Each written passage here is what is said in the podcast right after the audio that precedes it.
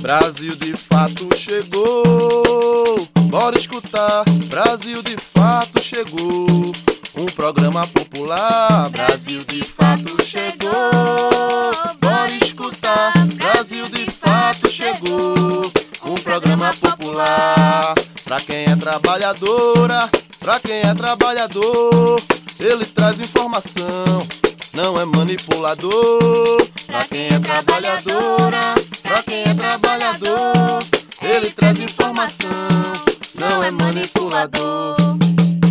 Olá, você está ouvindo o programa Brasil de Fato Bahia. Eu sou Gabriela Morim na próxima hora vou trazer para você notícias em uma versão popular da Bahia, do Brasil e do mundo.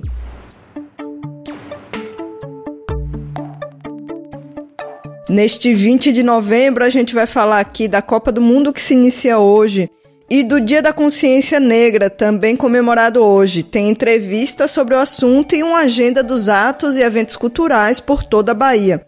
Vamos voltar a falar sobre Covid-19 e também sobre os riscos à saúde causados por uma alimentação rica em ultraprocessados. Fica com a gente pela próxima hora.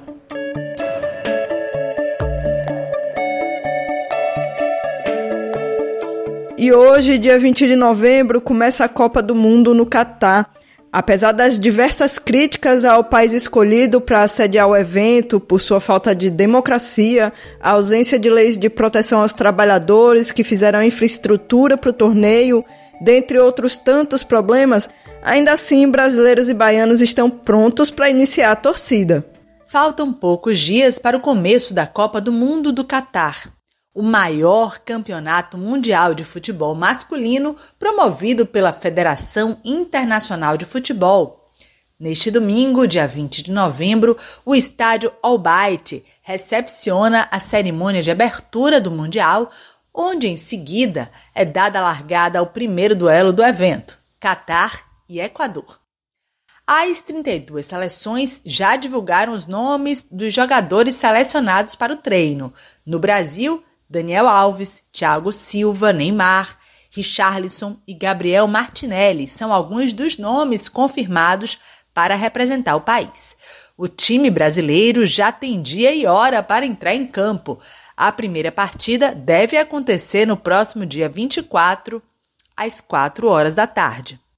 Pablo Bandeira, baiano, mora em São Paulo e não tem acompanhado tanto futebol, mas admite que a Copa do Mundo é um momento de reencontro com o esporte.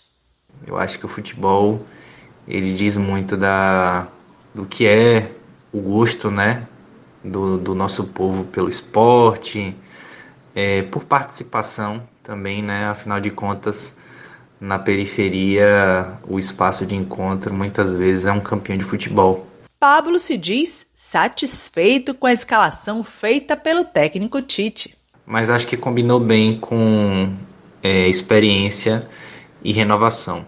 E Tite é um técnico que eu acho que sabe muito bem disso. Lucas Araújo é enfermeiro e o forte dele não é o esporte, mas também concorda de que a Copa do Mundo é especial. Me recordo de ocasionalmente, é, em dia de jogo da seleção, é, tá assistindo os jogos da, da Copa do Mundo com os meus amigos, familiares, tá todo mundo reunido, apesar de eu não gostar de, de futebol. Apesar de vestir a mesma camisa e de dar as mãos pelo Brasil, torcedor não é tudo igual. Cada um tem o seu ritual quando o assunto é torcer. Tem o torcedor religioso, aquele que acende a vela e reza. Tem o torcedor que prevê futuro e arrisca toda a sorte no placar. E tem torcedor dormioco, aquele que aproveita o jogo para tirar uma sonequinha. Esse é o caso de Lucas, que assumidamente não tem planos para os dias do jogo. Na verdade, eu ainda não sei nem quais são os dias de jogo. então, é, essa é uma pergunta aqui que eu não sei exatamente como responder se eu estiver com, com alguém, assim, no dia a gente pode acabar até assistindo e tal. Se eu estiver sozinho, talvez eu vá dormir e, e esperar só o resultado depois. Esta não é uma opção para Pablo, que pretende acompanhar de perto todos os jogos da seleção. Em Copa do Mundo, ele gosta mesmo é da muvuca.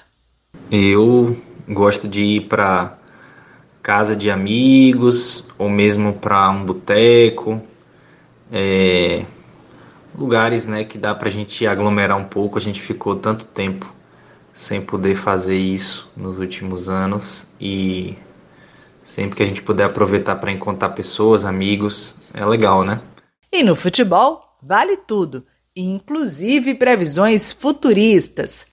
Pablo acredita que o Brasil vencerá de 2 a 0 contra a Sérvia, mas reconhece que não será um jogo fácil.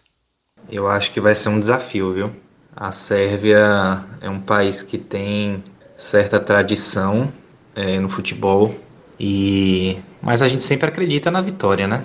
E temos confiança aí na seleção brasileira. Sem traumas pelo fatídico 7 a 1 que o Brasil levou na final da Copa contra a Alemanha, o otimismo de Pablo vai além do primeiro jogo. Ele acredita que o Brasil entra no campeonato com grandes chances de trazer o Hexa para casa. Eu acho que a seleção ela tá vindo com uma boa é, composição, né? E acho que com estímulo também é, o nível de astral da nossa torcida acho que vai também impulsionar aí a, a nossa representação lá para batalhar pela taça. Por falar em torcida, vamos apresentar um torcedor que se diz pé quente.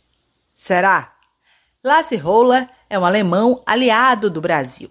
Em Berlim, ele faz planos de procurar por um bar brasileiro para assistir a Copa com mais emoção nos jogos do Brasil, vou sempre torcer para o Brasil. Mas nos jogos da Alemanha, vou torcer, torcer para a Alemanha. No final, eu sou alemão, né? Meu coração bate por, por minha seleção. Lá se morou quase 10 anos no Brasil. Radicado no Rio de Janeiro, na Copa de 2018, ele estava no Maracanã e trabalhava para a seleção. Reuniu-se com amigos brasileiros para acompanhar a partida e até o 3 a 0 ele nos conta que curtiu e comemorou. Mas depois o clima foi bem constrangedor. E a galera começou a chorar, né? As meninas, assim, a prantos. É, 4 a 0 5 a 0 todo mundo chateadíssimo. E eu me sentindo muito mal, né? Como único alemão com camisa da Alemanha naquela sala. Então, eu não conseguia um, ficar feliz com essa vitória porque eu estava ocupado demais de, de dar consolo às amigas e aos amigos, né? De falar, olha só, só um jogo de futebol e tal. Um, relaxa. Mas, cara, foi tenso e foi demais, sabe? Tipo, Brasil no chão como anfitrião da Copa foi, foi muito ruim. E futebol é assim. Nunca agrada a todo mundo. Tem sempre um time feliz e outro triste. Faz parte do jogo. Para os mais supersticiosos, este ano, Lace está longe do Brasil. Será que isso é um bom presságio? Só quem viver essa Copa verá. Entrevista Brasil de Fato.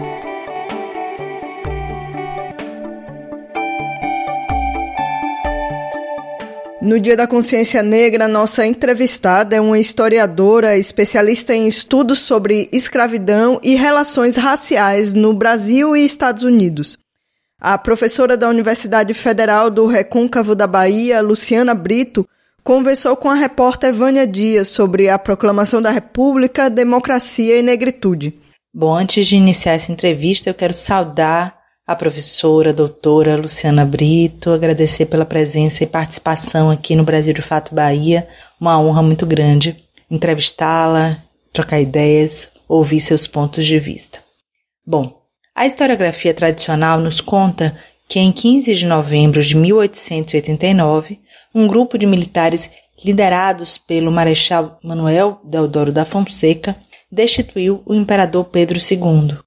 Sabe-se também que a República é proclamada na Câmara Geral, no Rio de Janeiro, então capital do Brasil, e que um longo movimento republicano já tensionava os impérios muitos anos antes da proclamação em si. Como começou o movimento de proclamação da República no Brasil? Pode nos narrar o seu olhar sobre esse fato histórico? É, os questionamentos à monarquia acontecem desde do, da primeira metade do século XIX. Né? A gente tem várias revoltas nos estados que propunham a autonomia em relação à monarquia por diversos motivos, né? tanto por, por motivos de taxação de impostos, quanto movimentos liderados por diversas classes sociais que queriam instalar a república no Brasil. Por exemplo, em 1837, na Sabinada, a gente tem a proposta de se criar uma república baiense. Né? E o que é isso? Um movimento separatista na Bahia, né? que visa a autonomia em relação ao império. Então, sempre existiu é, existiram movimentos é, que propunham o fim da monarquia ou a separação de determinada região ou estado em relação à monarquia, em busca de mais autonomia e de participação de diversos setores sociais na política, né? poderes de decisão, querendo poder de decidir é, os rumos da política do, do Brasil, né, independente, depois de 1822. Então, isso tem muita influência da Revolução Francesa, da independência dos Estados Unidos. No caso da população negra, há também uma forte inspiração do Haiti, que se torna uma república em 1804, né, que abole a escravidão, no caso do Haiti. Então, são diversos campos de interesse que, desde o século XIX, tem a intenção, vários setores, de participar da política, de questionar a religião católica como uma religião oficial do Estado, aqui a gente está falando da monarquia, de questionar por que é que outras pessoas que não tinham origem nobre, como a, a, a corte que compunha é, o império também participassem, né, com base em outros critérios. A gente sabe que outros critérios também envolvem critério, critérios econômicos, que é o que acaba for, é, é, prevalecendo, né, e raciais e de gênero, como sabemos. O Brasil celebra em 2022 133 anos da instalação de sua república. No entanto, há quem defenda que vivemos em uma grande república que ainda não pratica esses valores republicanos. Você concorda com esse ponto de vista? Quais os maiores inimigos da república? Concordo plenamente que nós vivemos numa república na qual não são respeitadas as regras do jogo. Né? Então, porque o que é que a República faz? Ela sai dos critérios monárquicos, né?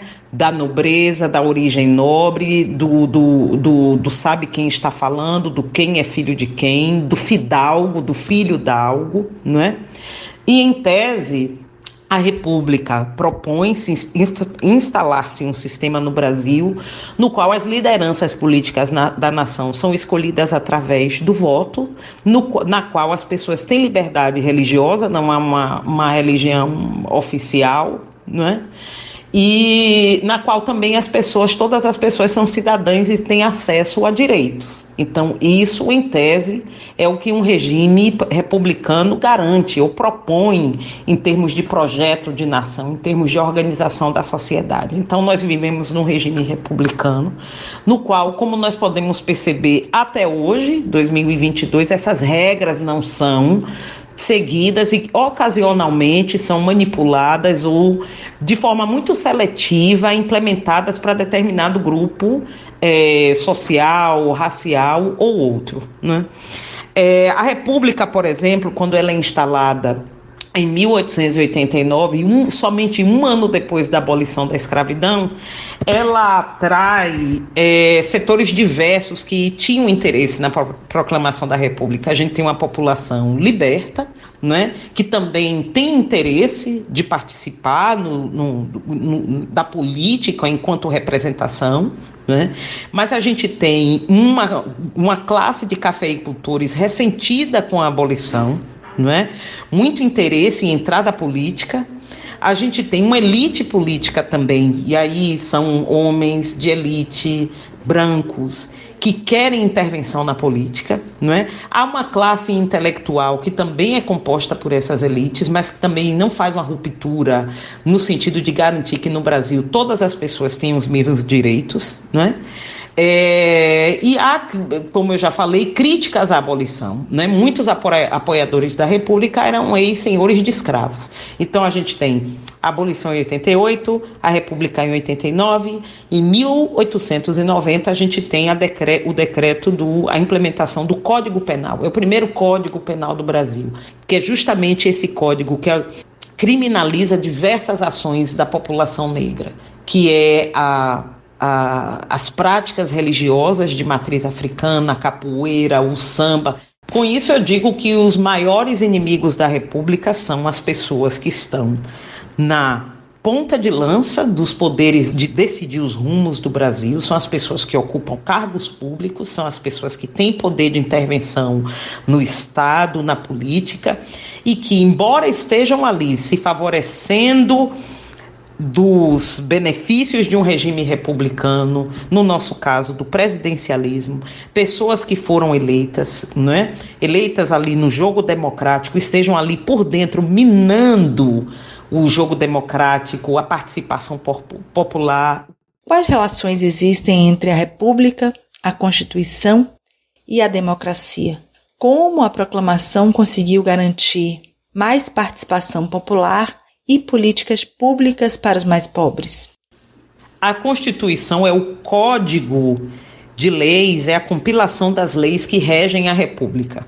Então, numa República não é, é o poder do monarca que decide, não é? Porque o monarca, o a monarca, vem de uma descendência de pessoas que, por um poder divino, uma, uma ancestralidade, enfim, é, divina, por escolha divina, é quem vai dizer como, como serão as regras do jogo. Não é? Então, o que é que a Constituição faz? É a partir daquele documento que uma nação se orienta. Então, essa é a relação da Constituição na República. E a democracia é o preceito de que todas as pessoas têm direitos e de que o Estado está comprometido com o bem-estar entre as pessoas né?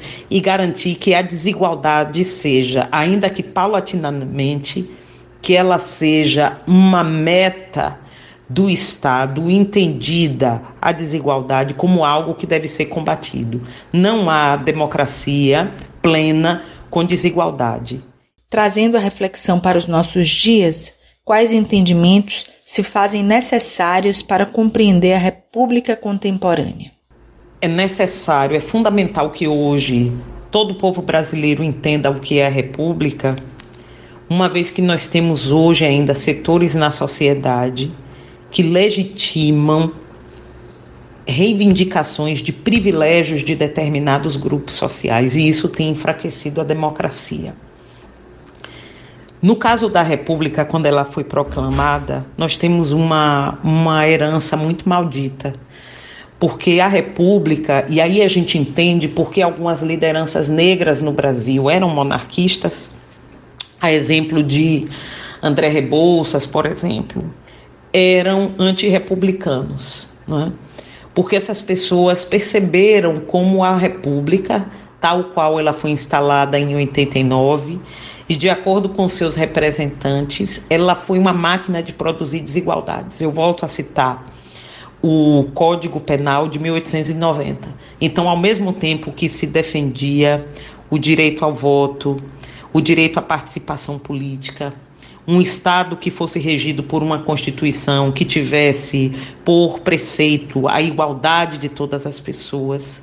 A gente tem aqui num outro movimento também durante no início do período republicano um estado comprometido em manter as hierarquias raciais que já existiam desde a monarquia, que já existiam também durante o período escravista. Então, nesse sentido, pouco a República rompeu com o regime anterior monárquico, não é? Então a gente vê ali entre as elites uma um pacto de ainda que numa sociedade pós abolição, as hierarquias raciais fossem mantidas. E o Código Penal de 1890, que criminaliza diversas práticas da população negra, é um exemplo disso.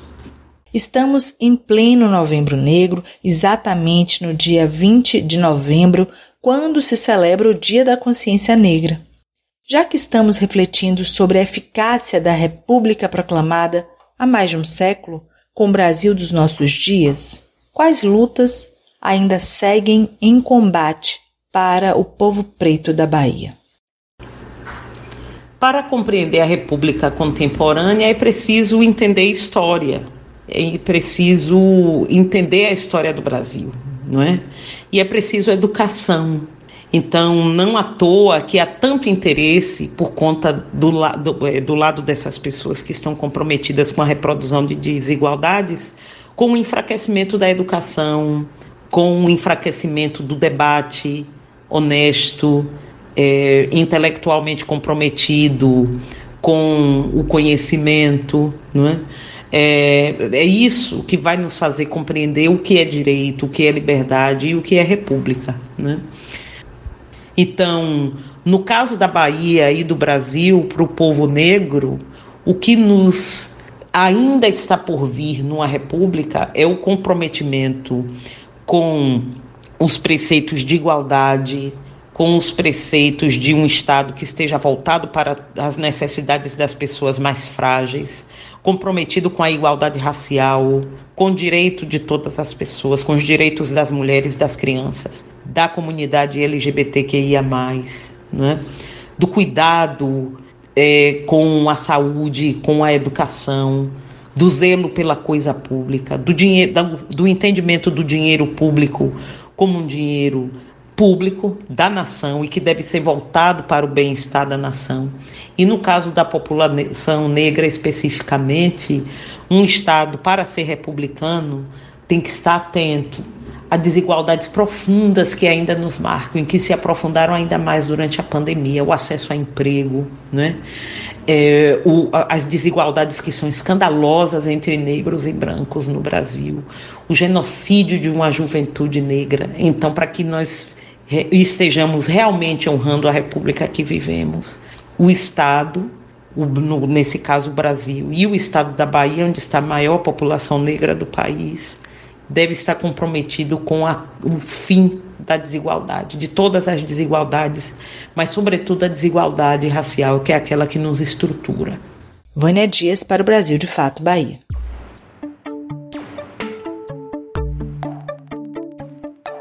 E para continuar no tema do Novembro Negro, a gente traz agora a programação para data em diversas cidades do estado. Neste domingo, dia 20, vários eventos por toda a Bahia marcam o Dia da Consciência Negra.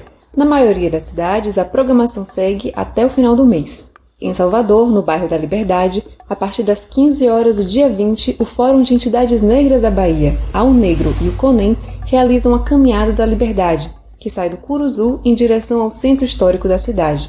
A programação cultural segue pela noite no Pelourinho. De 21 a 25, no auditório do Instituto Geográfico Histórico da Bahia, também em Salvador, acontece o curso Abrindo a Roda Representações Afro-Brasileiras e Participação Feminina na Construção das Musicalidades Nacionais. As aulas serão ministradas pela cantora, compositora e historiadora Juliana Ribeiro. Inscrições e mais informações no site www.ighb.org.br. Nos espaços culturais da FUNSEB, a programação segue até o final do mês em diversas cidades. Em Lauro de Freitas, tem Festival de Cinema no Cine Teatro até o dia 25. No Centro Cultural de Alagoinhas, a programação inclui circuito de artes, exposição e saraus até o dia 23, tudo com entrada gratuita. No Centro Cultural de Plataforma, em Salvador, tem Festival Internacional Latitudes Latinas de Artes das Periferias, feirinha de marcas às periferias e exibição de curtas até o dia 30. As programações completas desses espaços podem ser conferidas no site www.cultura.ba.gov.br. Em Jacobina, a UFBA promove a oitava Semana de Consciência Negra, de 29 de novembro a 2 de dezembro. O evento tem vasta programação e contará também com transmissão online. Em Feira de Santana, no dia 19, tem a Marcha da Consciência Negra, Organizado pelo MNU e a FRENEF, a atividade político-cultural começa às 9 horas com concentração em frente à Prefeitura Municipal.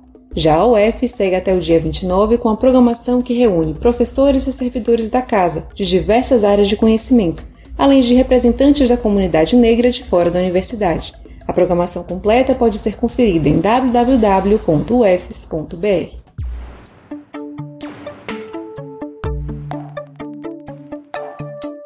Infelizmente, a gente precisa voltar a falar sobre Covid-19. Uma nova variante do coronavírus começou a circular no país e fez aumentar o número de casos de contaminação. Especialistas alertam para a importância de completar o esquema vacinal com terceira e quarta doses de reforço e voltar a usar máscara em locais fechados. Surgimento de nova variante do vírus da Covid-19 volta a preocupar especialistas no Brasil e no mundo. Essa variante derivada da Omicron causou na semana passada um aumento de mais de 120% no número de casos no país, se comparada com a média móvel da semana anterior. Felizmente, essa variante até o momento não tem demonstrado provocar casos mais graves da doença. É o que explica a professora do Instituto de Saúde Coletiva da UFBA, Glória Teixeira. Felizmente, na Bahia, isso ainda não está acontecendo. E por isso mesmo que nós estamos aqui é, alertando nossa população para a importância de manter o uso das máscaras, voltar a usar máscaras, especialmente em lugares aglomerados, com ar condicionado, lugares fechados. A gente, nós temos que voltar a fazer o que nós chamamos de distanciamento social e essa medida não farmacológica, que é uma barreira que nós colocamos nas nossas vias respiratórias, né, que é a máscara, que impede que o vírus, se estiver no meu corpo, na, nas minhas narinas, vá para outra pessoa.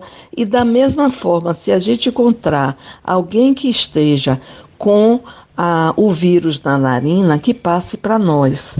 Então, isso é muito importante, que nós voltemos a usar máscara. Glória Teixeira lembra que, mesmo que ainda não tenha sido feito um decreto federal neste sentido, é importante que a população comece a se cuidar mais. O médico de família e comunidade, professor da UFRB, Renato Penha, lembra que essas mutações no coronavírus são comuns e esperadas, e que para continuarmos protegidos é importante aumentar a cobertura vacinal contra a Covid. A gente está com uma, uma média de, da população totalmente é, imunizada, e a gente está falando aí de ter pelo menos duas doses, né, ou dose única, já na faixa dos 80% um pouco mais que isso. É, mas isso varia muito de estado para estado, né? E também da faixa etária. A gente ainda tem um perfil muito, de pessoas muito mais vacinadas enquanto adultas, né, do que crianças. E aí, por diversos motivos, então, dessas diferenças entre os estados e faixas etárias, existe sim a possibilidade da gente ter um, um aumento de casos é, novos e que isso se configure como uma nova onda, né? Glória Teixeira destaca também que ainda é muito baixo o número de pessoas que tomou as doses de reforço da vacina e lembra que ainda que estejam em circulação novas variantes, as vacinas existentes são eficazes para a nossa proteção. O que é que essa vacina nos dá? Nos dá uma proteção contra a forma grave da Covid-19 e nos impede de ter óbitos. Então, isso é importantíssimo, porque nós vamos ter uma Covid mais leve. Os dois professores explicam que as pesquisas sobre vacinas que sejam mais eficazes seguem sendo feitas em todo o mundo. À medida que elas avançam, é possível que tenhamos outras doses de reforço contra a Covid incluídas no calendário vacinal de adultos e crianças, assim como acontece, por exemplo, com a vacina da gripe, que segue sendo atualizada anualmente. A gente tem agora é, estudado muito é, possibilidades de outros tipos de vacinas né, para aumentar é, a eficácia frente a esses novos tipos de variantes que vêm surgindo. Então é possível que mais lá para frente a gente tenha outros tipos de vacina no, de reforço, né? É, no calendário, no nosso calendário vacinal. E aí é importante que quem esteja aqui nos escutando, né, é, se atente então para para vacinação para Covid-19. De Feira de Santana para Brasil de Fato, com reportagem de Gabriela Morim, Lorena Carneiro saúde e comunidade, um viés popular sobre saúde e bem viver. Um estudo divulgado na semana passada aponta que o Brasil tem cerca de 57 mil mortes por ano relacionadas ao consumo de ultraprocessados. Esse índice é superior, por exemplo, ao número de homicídios no país, que é de cerca de 45.500 mortes por ano. Os autores do estudo construíram um modelo que levou em conta os riscos do consumo de ultraprocessados, já documentados em outras pesquisas, e faz associação com as mortes em geral. E o Saúde Comunidade de hoje traz a nutricionista Leila Souza Vieira para explicar o que são os alimentos ultraprocessados e por que eles são tão perigosos para a nossa saúde. O que são alimentos ultraprocessados? Alimentos ultraprocessados, segundo o Guia Alimentar para a População Brasileira de 2014, são formulações industriais feitas inteiramente ou majoritariamente de substâncias extraídas de alimentos como óleos, gorduras, açúcar, amido ou proteínas. Podem ser também derivadas de constituintes de alimentos como gorduras hidrogenadas e amido modificado, ou sintetizadas em laboratório, com base em matérias orgânicas como petróleo e carvão, como é o caso da grande maioria dos corantes, aromatizantes, realçadores de sabor e outros tipos de aditivos. Afinal, que alimentos são esses? Bolachas recheadas, salgadinhos, miojo, refrigerantes, a maioria dos sucos de caixinha e dos embutidos, entre outros. Além disso, hoje em dia o consumidor precisa ficar atento alimentos ultraprocessados que, no intuito de enganar os menos atentos, estampam o nome de alimentos minimamente ou processados, como é o caso de algumas margarinas disponíveis nas prateleiras que são tipo manteiga.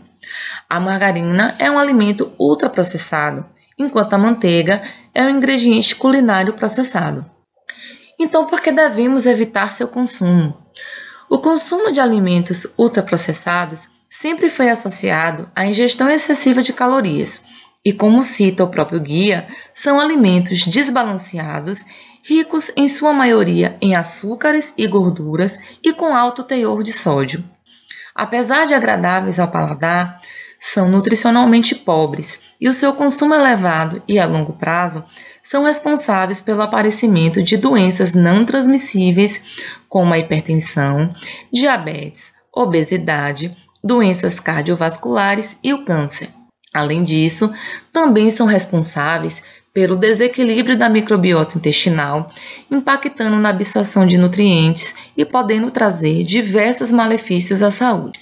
Esses alimentos são fontes de diversas pesquisas, e há alguns dias, um importante estudo foi desenvolvido pelo Núcleo de Pesquisa em Nutrição e Saúde da USP e publicado no Jornal Americano de Medicina Preventiva, associando o consumo de ultraprocessados no Brasil com a mortalidade prematura de indivíduos entre 30 a 69 anos. Em 2019, segundo os resultados encontrados, 57 mil pessoas morreram precocemente devido ao consumo de ultraprocessados, e a sua maioria eram do sexo masculino. A faixa etária predominante foi entre 50 e 69 anos dessas mortes. O estudo concluiu que o consumo de alimentos ultraprocessados representa uma significativa causa de morte prematura no país e que a redução do seu consumo deve ser uma prioridade com a finalidade de melhorar a saúde da população e evitar essas mortes. E o que, que temos sobre legislação? Em 2020, a Anvisa aprovou alterações no padrão da rotulagem de alimentos e bebidas industrializadas, mas que só entrou em vigor de fato em outubro deste ano. As novas embalagens deverão apresentar um selo frontal com símbolo de lupa para informar sobre altos teores de açúcar, gordura e sódio. A mudança se aplica a todos os alimentos embalados na ausência do consumidor, mas afetou principalmente os alimentos processados e ultraprocessados. O objetivo desta alteração é alertar a população sobre alimentos ricos em ingredientes prejudiciais à saúde e facilitar a escolha por parte do consumidor. Os alimentos ultraprocessados devem ser evitados e, se consumidos, devem ser em pequena quantidade. Não devem ser a base alimentar dos indivíduos. Ler o rótulo dos alimentos é indispensável para fazer melhores escolhas. Conheçam o Guia Alimentar para a População Brasileira. Ele é um importante instrumento para que a população conheça os princípios e recomendações para uma alimentação adequada e saudável. Está disponível online e gratuitamente.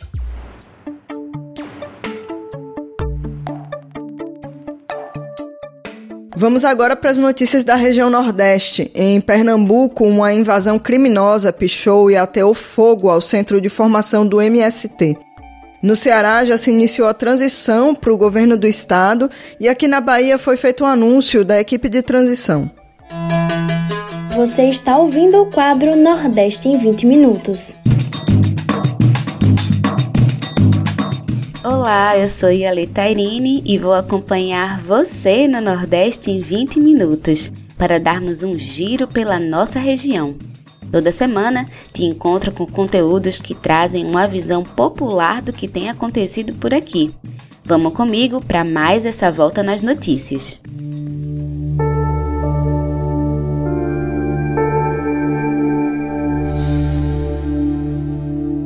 Vamos iniciar o Nordeste em 20 minutos de hoje com uma notícia preocupante. Em Pernambuco, na madrugada do último sábado, dia 12, uma invasão criminosa espalhou pelo Centro de Formação Paulo Freire, em Caruaru, pichações com teor bolsonarista e neonazista. Para quem não sabe, o centro pertence ao Movimento dos Trabalhadores Rurais Sem Terra, MST, e fica localizado no agreste do estado. Vamos saber mais detalhes. Na madrugada do último dia 12, uma invasão criminosa espalhou pelo Centro de Formação Paulo Freire, em Caruaru, Pernambuco, pichações com teor bolsonarista e neonazista. Além de grafarem as palavras mito e o símbolo da suástica nos espaços coletivos, os invasores causaram um incêndio no local. O centro fica localizado no assentamento Normandia, no agreste pernambucano. Segundo nota oficial do Movimento dos Trabalhadores Rurais Sem Terra, MST, os invasores aproveitaram o momento de uma festa que ocorria no Parque de Vaquejada Milani para encobri-los com o som alto. Foi por volta das três horas da manhã quando identificaram que a casa da coordenadora do centro estava pegando fogo. Rubineuza Leandro, dirigente do setor de educação do MST Pernambuco e assentada no assentamento Normandia, afirma que o cheiro de fumaça denunciou o incêndio, o que despertou as pessoas da casa ao lado. É, o pessoal estava dormindo, eles botaram fogo na casa da coordenadora, que não tinha ninguém. Na casa ao lado tinha, foi eles que perceberam o cheiro de fumaça e quando saíram viram a casa pegando fogo. No primeiro momento, a gente achou que era um problema na casa, né? Um, um, um recorte ali, talvez um curto-circuito, alguma coisa. Então, ninguém ligou a uma ação terrorista é, do bolsonarismo. Os militantes que cuidam do centro foram alertados e conseguiram apagar o incêndio. No entanto, a casa foi parcialmente queimada, com danos nas camas, telhados e outros pertences. Rubineuza Leandro dimensiona que o estrago poderia ter sido ainda maior. E aí eles entraram no centro, foram até a cozinha, comeram, pegaram os panos de prato, tentaram botar fogo na moto de um companheiro que mora lá, botaram dois rojões presos numa árvore direcionado para casa, não conseguiram estourar e não conseguiram também botar tirar fogo na moto. Eles tentaram, mas não, não conseguiram. No dia seguinte, 13 de novembro, o relato de um dos militantes identificou quatro possíveis autores do crime. A testemunha afirma que, quando saiu do centro para pedir ajuda ao corpo de bombeiros, viu um carro parado próximo ao centro de formação com quatro homens de camisas amarelas. Mas naquele momento eles não ligaram uma coisa à outra. Um boletim de ocorrência foi registrado para formalizar a denúncia do ataque e é investigado pela Polícia Civil. Ainda segundo o MST, esse não é o primeiro ataque que o Centro de Formação Paulo Freire sofre. Em 2019, no primeiro ano do governo Bolsonaro, foi movida uma ação de despejo contra o espaço. Apesar de ter sido barrado, o processo ainda não está resolvido definitivamente pelo Instituto Nacional de Colonização e Reforma Agrária, o INCRA. A expectativa é que a situação seja regularizada com a posse do presidente eleito Luiz Inácio Lula da Silva, do Partido dos Trabalhadores. De Recife para o Nordeste em 20 minutos, com reportagem de Júlia Vasconcelos, Ellen Carvalho.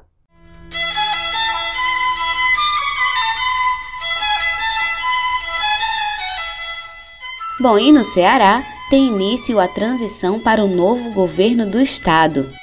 A equipe de transição realizou a primeira reunião na última terça-feira, dia 8, com total alinhamento político entre indicados de Isolda Sela, atual governadora do Ceará que está sem partido, e Elmano Freitas, do PT. Vamos saber mais detalhes na reportagem de Amanda Sobreira.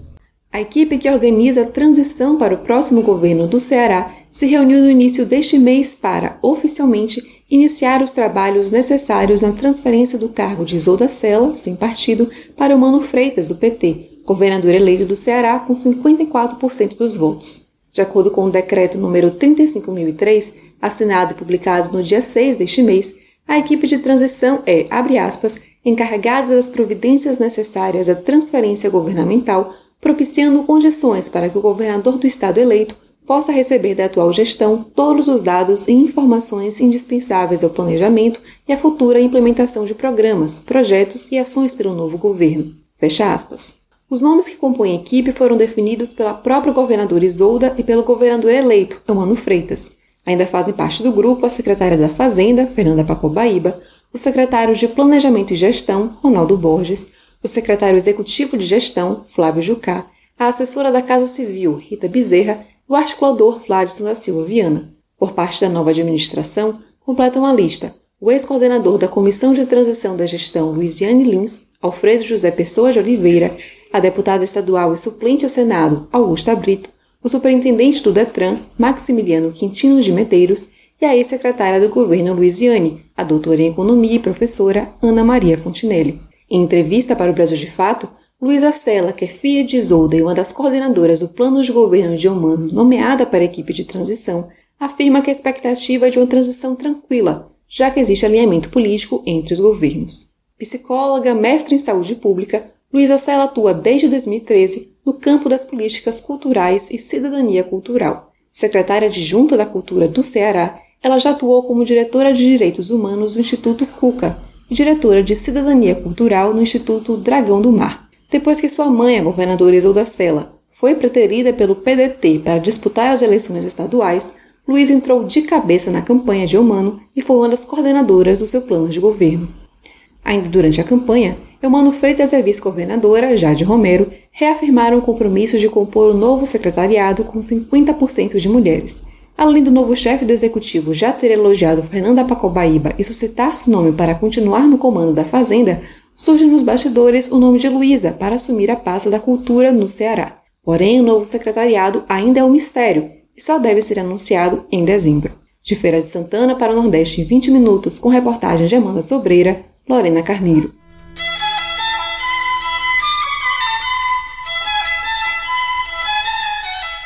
E na Bahia, o governador eleito Jerônimo Rodrigues, do PT, também iniciou o processo de transição, anunciando os nomes que irão compor a equipe.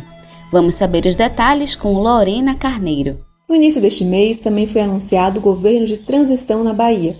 O governador eleito, Jerônimo Rodrigues, do PT, assumiu o cargo após os dois mandatos de Rui Costa, do mesmo partido, e vai coordenar a equipe de transição junto com o vice-governador eleito, Geraldo Júnior, do MDB. Os nomes anunciados para a equipe de transição são o secretário de Relações Institucionais, Luiz Caetano, o secretário da Casa Civil em exercício, Carlos Melo, o secretário da Infraestrutura, Marcos Cavalcante, a secretária de Promoção da Igualdade Racial, Fábia Reis, a chefe de gabinete da Secretaria da Saúde, Roberta Silva de Carvalho Santana, o assistente especial do quadro especial da Casa Civil, Adolfo Loyola, e o doutor em Direito pelo NB e professor Felipe Freitas.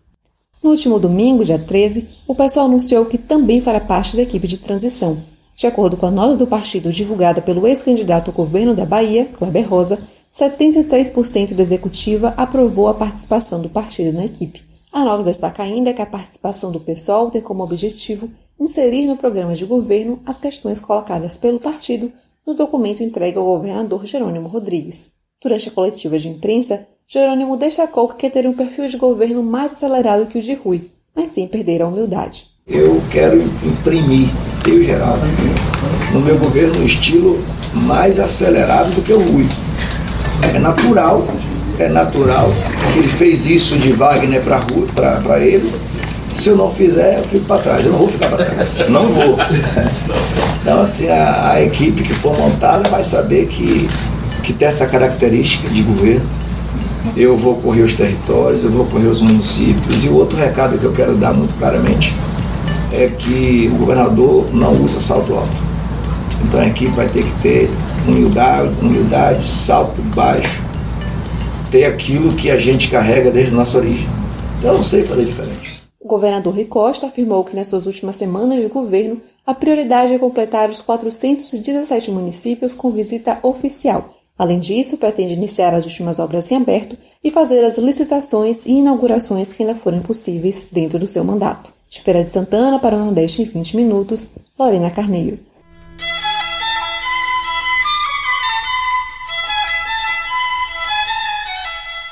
E dando continuidade ao especial Novembro Negro, o Vozes Populares dessa semana vai conhecer a Coletiva Terreira um coletivo de artistas pretos e pretas de várias linguagens das artes que atuam no Cariri cearense.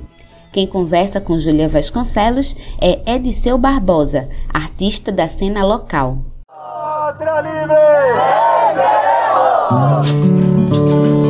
Vozes Populares. Muito falamos da arte como ferramenta para uma luta antirracista. No entanto, essa mesma arte também reproduz racismo, a começar pela negação de espaços a artistas pretos e pretas. É por isso que estes buscam se fortalecer a partir de um maquilombamento, isto é, se organizam, refletem sobre sua realidade e constroem novos cenários a partir de algo em comum. Se olhamos para o teatro, por exemplo, é possível pensar em diversas formas de resistência de grupos e coletivos pela existência da identidade negra na cena ao longo da história. Iniciativas como as do Teatro Experimental do Negro, de Abdias do Nascimento, e do Teatro Popular Brasileiro, de Solano Trindade, são algumas delas. Hoje, essas iniciativas estão ainda mais fortes e espalhadas pelo Brasil. Eu sou Júlia Vasconcelos e te convido a conhecer a Coletiva Terreira nesta edição do Vozes Populares.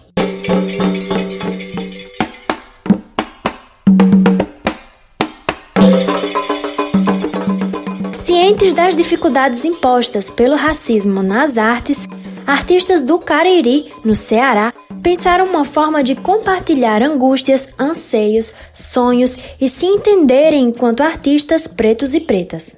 A essa iniciativa chamaram de Coletiva Terreira, no feminino. Tudo começou no pico do cenário pandêmico, um momento de grande aflição. Os encontros virtuais serviram como uma espécie de cura coletiva, é o que contam. Com o tempo, o virtual deu espaço a reuniões presenciais entre cafés e sambas foi se consolidando ali um espaço de fortalecimento. Quem conta sobre isso é Ediceu Barbosa, artista da cena no Cariri. A Terreira é essa possibilidade da gente fazer essa gira e enfrentar, né? criar um lugar de potência, de ajuntamento mesmo, e por meio dos nossos fazeres, dos saberes, da intelectualidade, assim, dessa junção de pessoas que é diversa, que é plural, cada um trazendo suas visões de mundo, de tempo, de arte, de vida, é, e a gente fazer mover nossas potências. Eu acho que é isso, juntar potências e fazer mover para aquele território, que é o Cariri cearense, né? Penso que a Terreira chega como essa coletiva que olha para a potência desse território e pensa nesse movimento mesmo de abrir caminhos, né? E as discussões desses encontros se materializaram na primeira ação concreta da coletiva, a Mostra Terreira, uma ação pensada para todo o mês de novembro com uma programação com mais de 20 apresentações artísticas em localidades do Triângulo Crajubá, Crato, Juazeiro do Norte e Barbalha. A programação inclui diversas linguagens nas artes, incluindo teatro, música, fotografia, artes visuais, rodas de conversas, oficinas pedagógicas e outras intervenções artísticas. Toda a ação é gratuita e acontece com o apoio do Centro Cultural Banco do Nordeste de Cariri. A gente foi entendendo que quando a gente se junta, a gente consegue mobilizar e mover forças, assim, juntar as potências e fazer algo maior, né? Por nós e pela cidade. É... E aí a gente entendendo esse histórico, né, de, do que a gente chama de racismo estrutural, que está em todas as instâncias, né, é, onde a gente entra e sai, não é diferente no sistema das artes. E foi nesse entendimento que a gente pensou como uma primeira ação a Mostra Terreira, que era exatamente revelar essa potência desses artistas que já estão alguns há muito tempo produzindo, mas que ainda assim caem no, numa invisibilidade, né? A Mostra Terreira busca ainda transitar pelas cidades através das periferias, com a parceria com espaços culturais que estão em contextos urbanos e rurais, como o Terreiro das Pretas, a Quebrada Cultural, o Terreiro Arte e Tradição e diversos outros. Para acessar a programação completa e conhecer mais sobre a iniciativa, acompanhe o Instagram, arroba Coletiva Terreira. Até a próxima!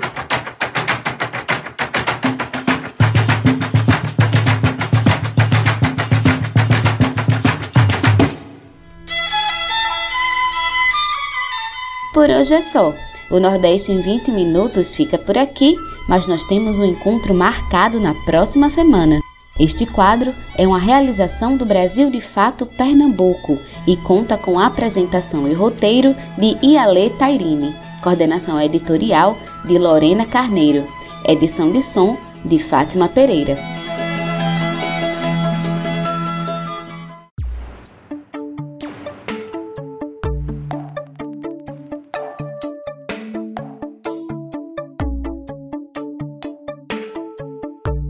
Nosso programa vai chegando ao fim. Se você quiser entrar em contato conosco, enviar suas sugestões, manda uma mensagem para o WhatsApp 75998439485. Participaram desse programa Lorena Carneiro na edição e produção, Fátima Pereira na edição técnica, Vânia Dias e Alfredo Portugal na reportagem, eu, Gabriela Morim, na locução, roteiro e produção, e todo o coletivo que constrói o Brasil de Fato Bahia. Nós ficamos por aqui, boa semana e até o próximo programa.